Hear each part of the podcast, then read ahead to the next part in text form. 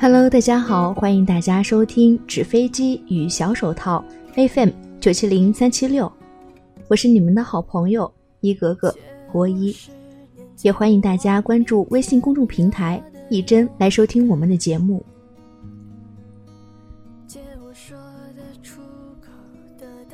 好友倩倩和男朋友吵架，把我拉过去评理。好友跟我说：“你说说，他这样做合适吗？”倩倩和男朋友刚刚认识一个月，正处于热恋期，赶上男朋友的公司外派出去谈合作，去云南，真是个好地方。谈工作之余还可以旅旅游。男友回来带了五条具有民族风格的长裙，说是要带给倩倩的闺蜜们。挺好的事，怎么倩倩这么火大呢？倩倩说：“我的闺蜜，我的好友，怎么处关系我说了算？你跟着瞎闹什么？再说了，你什么时候有我五位闺蜜的电话？你买了裙子要单独送她们，什么意思？你这是要勾搭谁？”我劝倩倩让她别想多，她可能就是为了讨好你身边的人，希望和你更亲近。倩倩却说：“讨好我身边的人是真，是不是为了和我更好的在一起，可说不定。如果真的为了我，完全可以事前跟我商量，为什么要偷偷摸摸的？要不是我发现他行李有那么多条裙子，我还不知道。你知道吗？和男朋友或者女朋友的朋友单独联系是大忌。”发生这件事情的时候，我还没有男朋友。虽然明白谈恋爱是怎么一回事儿，可涉及到这么细节的事情，我可就没有发言权了。从我当时的心理上来说，我没觉得这有什么不对。可站在倩倩的角度，我是她拉来的朋友，即使我不认为她是对的，也要力挺她。于是，我对那个男生说：“以后你还是听倩倩的吧，不要惹她生气。”那天，这件事情就这么和稀泥的过去了。可很长一段时间，我都不明白倩倩为什么发这么大的火。直到我有了男朋友，男朋友对我特别好，经常可以容忍我的小性子，把我当宝贝一样捧在手掌心。有一天见到了我的好友双琪。一切都变了。我还记得那天，双琪从美国回来，只有一个月的假期，直奔我家。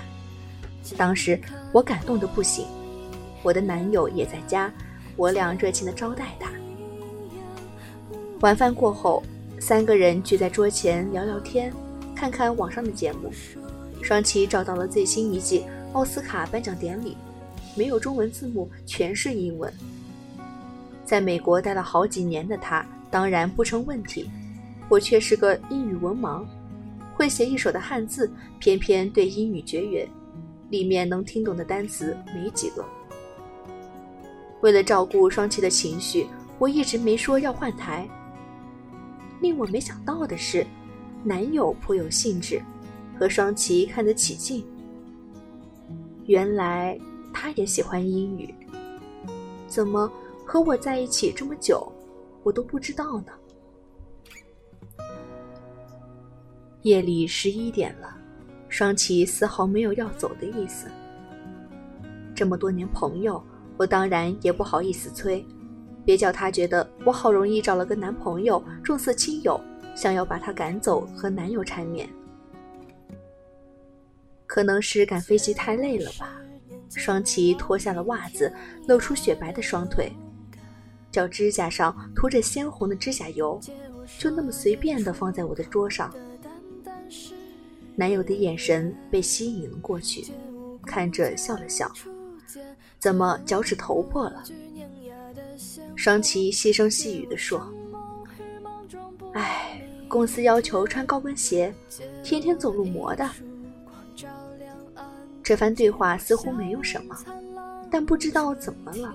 我的心里突然有了异样的感觉，我说不清那感觉是什么，就是有一点点的不舒服。可一个是我的好友，一个是我的男朋友，是不是我太矫情，想多了呢？我在心里暗自数落自己，表面上更加热情地招待他，给他切了一盘水果。半夜十二点了，奥斯卡终于演完，两个人似乎意犹未尽。双琪起身说要回家，我的男友猛地站起来说：“我送你。”不是我多心，不是我矫情，这感觉肯定不对。前几天同样是我的朋友小薇来我家跟我聊些事情，也是晚上独自离开。我不放心，想要男友开车送她，男友不情不愿的只把她送到楼下就回来了，还说现在出租车到处都是，这么晚了干嘛麻烦别人送？怎么双琪要走他就主动要送呢？难道是因为双琪长得漂亮？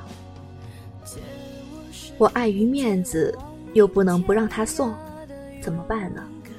我也站起来说：“行，我和你一起送。”上车的时候，双琪很自然地拉开了副驾驶的门。都是朋友，不想为这件事情计较。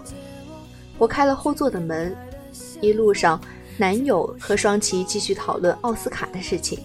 颁奖典礼我听不懂，没有任何的发言权。当了一路的听众，到家了，我俩目送双旗进了门洞，男友开车回去。原本热闹的气氛一下子降到冰点。一路上，他和我一句话也没有说。或许是他太累了，都这么晚了还没睡觉。我这样安慰自己。最近《欢乐颂》热播，好多人都在刷剧，我也不例外。这部剧很快就吸引了我。五个女孩，不同的家庭背景，不同的性格，不同的学历，不同的命运。吸引人的原因在于演员们够漂亮，并且剧情够现实。尤其当看到邱莹莹被白主管欺骗，富家女曲筱绡一眼识破，一下子就勾搭上了白主管。试探出来他是个渣男，而邱莹莹却并不领情，不但不和渣男分手，反过来骂曲筱绡时，着实有点上火。很快，网络上有了一批分析剧中人物的文章，多数文章力捧曲筱绡这种古灵精怪、智力超高、看人超准的姑娘。对于邱莹莹这种天真犯，都说她是可怜之人必有可恨之处。情商低，智商低，遇人不熟，看人不准，还不承认现实。邱莹莹确实很傻。当我看到这一桥段的时候，也跟着一起着急。邱莹莹，你是眼瞎了吗？这么大一渣男放在你面前，你怎么就看不到呢？人家曲筱绡都帮你试探出来了，你难道还看不清现实？可想到我的好友倩倩，还有我自己，我明白为什么邱莹莹不感谢曲筱绡。从朋友的角度上来说，你帮我识别渣男，让我免受于欺骗之苦，我应该谢你。问题是用什么方式？曲筱绡这种方式就没法让别人去感谢，甚至还会让人憎恨。如果我这样说你不理解，那么我换一种说法：难道你希望闺蜜去试探自己的男友吗？倩倩后来和男友分手了，原因是男友劈腿。那五条裙子最终也没能送出去，在倩倩的极力反对下，她不敢再和倩倩的闺蜜有任何联系。但是，并不代表他不可以和别的女人联系。半年之后，那个男生出轨了，被倩倩逮住。倩倩说：“还好，幸亏我还没有和他登记。”这是分手后倩倩和我说的第一句话。其实，从那个裙子事件，我就看出来他是个沾花惹草的主。可那个时候，总安慰自己。也许他只是想和我的朋友有点联系，为了方便找我。看来我的直觉是对的，倒是我的解释帮他掩盖了罪行。我的那个男友呢？那次送双琪回家之后，第三天我病了，他陪我去医院看病。我从诊室里出来的时候，男友告诉我说，双琪给他来电话了。我把电话回拨过去，双琪说晚上要一起吃饭，还说把男友也带上，请我们吃好吃的。晚上我和男友一起赴宴，双琪厚厚的羽绒服底下穿了一双黑丝。到了饭店，脱下外衣，里面是一件露背的黑色紧身连衣裙。你这是要干嘛呀？穿成这样？女人嘛，就要对自己好一点。说话间，双琪朝我眨了眨眼。双琪是一个很漂亮的女人，身材高挑，一双大长腿，特别喜欢打扮。这样的打扮虽然稍微过了点。可我知道她追求美，也没有想太多。吃饭间，双琪跟我说：“嘿，我知道有一家网站，卖那种大牌的靴子，是正品，还便宜。你看我穿的就是那儿买的，等我给你也买一双。”说着就脱掉了长靴，露出一条黑色蕾丝的大长腿。我已经感觉有些别扭。因为男友的眼睛直盯着那条腿看。第二天，双琪再次打电话约我吃晚饭，让我带上男友，我快崩溃了，因为我知道双琪是什么样的人。我们虽然多年好友，但平日里几乎不怎么联系，除非有事。这样闲着没事频繁的约吃饭，好像不太对。有时候。女生的第六感很邪门，我并没有答应双琪的邀约。当天晚上，趁着男友去洗澡的功夫，我开始翻查他的通讯录。果然，一个用英文标识的名字下面留着的是双琪的电话。他什么时候存的电话？我仔细回想，难道是我看病那天？那天双琪给我打了个电话。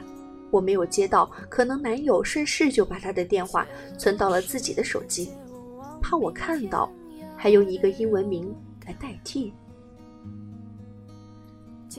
我有两种选择，第一个是装作不知道，第二个是跟他分手。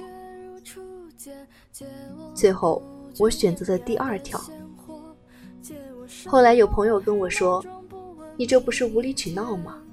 虽然他存了你朋友的电话是有点不妥，可他们并没有干什么，你因为这个分手完全没有站得住脚的理由。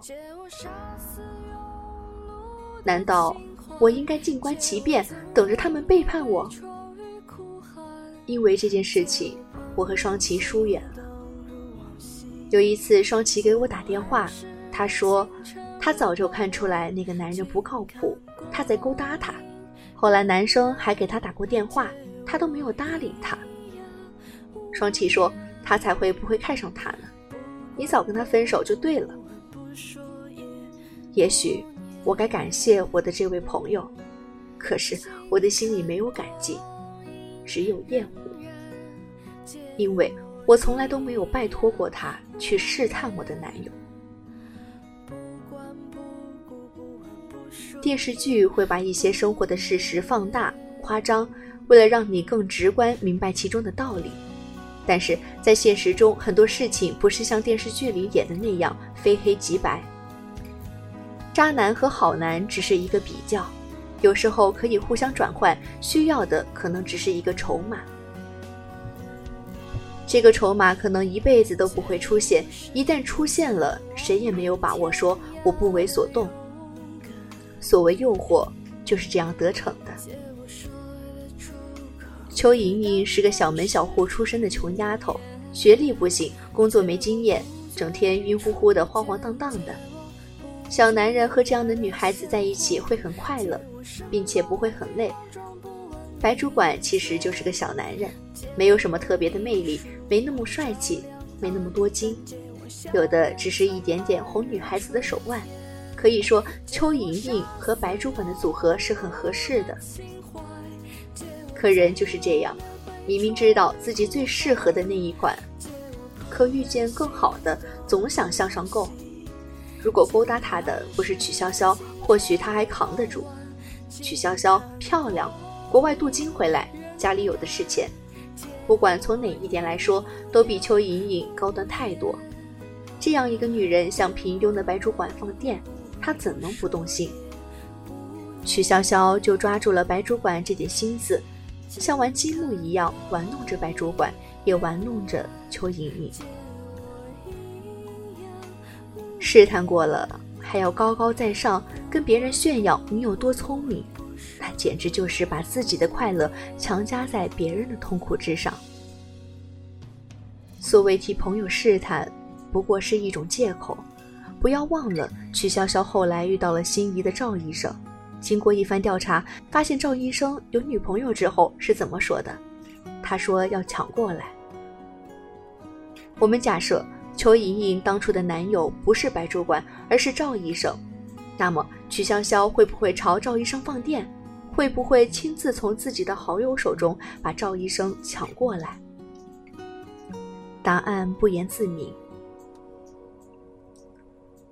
我记得曾经有这样一部影视作品，说一男一女谈恋爱了，两个人原本非常相爱，却非要测试一下到底有多爱对方，于是他们打赌，赌会不会对自己的朋友移情别恋。结果，他们都输了。本来是一场游戏，结果到最后，他们真的都爱上了别人。现实中，这样的故事不断上演。有的人甚至傻乎乎的去拜托自己的朋友试探自己的爱人。不要忘了，人性不可试探，也经不起试探。不是谁高尚谁龌龊的问题，人与人之间的吸引，有时候是瞬间的，有时候是长久的相处产生的。感情也不是电动开关，说开就开，说关就关。游戏一旦开始，结不结束？怎么结束，可能都由不得自己做主。我们现在都指天盟誓，说爱自己的男友或女友一辈子。如果吴彦祖这样的帅哥突然蹦在你面前，并且对你比你的男友还要好，你会不会动心？同样道理，如有一天紫霞仙子飘飘然来到你男友面前，极尽温柔，他。会不会动摇呢？不知道别人会怎样。就我来说，也许我不会变心，但是会不会有一点动心，我不敢保证。曾经有一个朋友跟我抱怨，现在的闺蜜太难处了，有时候会觉得她们在老公面前放电，极力的表现自己，可真的细究起来，又抓不到什么把柄。但就是让你感觉到不舒服。为了这点事情跟朋友争个你死我活没必要，可要是不争又觉得自己窝囊。我想，这样怪怪的感觉，可能很多女人都体会过。我劝过这样的女孩，不要轻易把男朋友带给这样的闺蜜，不要总是带着老公参加女性的聚会。当你展示老公的时候。就要承担被嫉妒、被挖掘的风险。如果有的闺蜜已经做得让你觉得过了火，那还是疏远点，或者干脆断交吧。这样的人永远不可能成为真正的闺蜜。今天不撕逼，总有一天会撕逼。一个真正的好闺蜜是要懂得在闺蜜的男友或老公面前不那么扎眼的。一个好朋友是应该懂得不介入他人爱情的。要做到这点的第一条就是，不管在什么情况下，都不存好友爱人的电话。确实有事需要联络，必须先通过好友，好友愿意就帮你联系，不愿意那就作罢。第二条是要搞清楚出席一个聚会的主角是谁，比如今天是你的好友在结婚。你穿着露半球的衣服，吸引众人的目光，是要说明什么？很多女生都羡慕欲望都市里的四个女人，她们好像永远的都那么要好。但你有没有想过，这样的感情是怎样维持的？她们从来都是只有四个人的聚会，从来不带老公或者男友。至于她们的私生活，互相也从不干涉。虽然她们也曾因家庭琐事烦心，也曾因为失恋而痛哭，但闺蜜间从来只是安慰。绝不会有人站出来说：“我去帮你骂那个渣男。”这就是界限，有了界限，才有了尊重，有了尊重，友情才可以长久。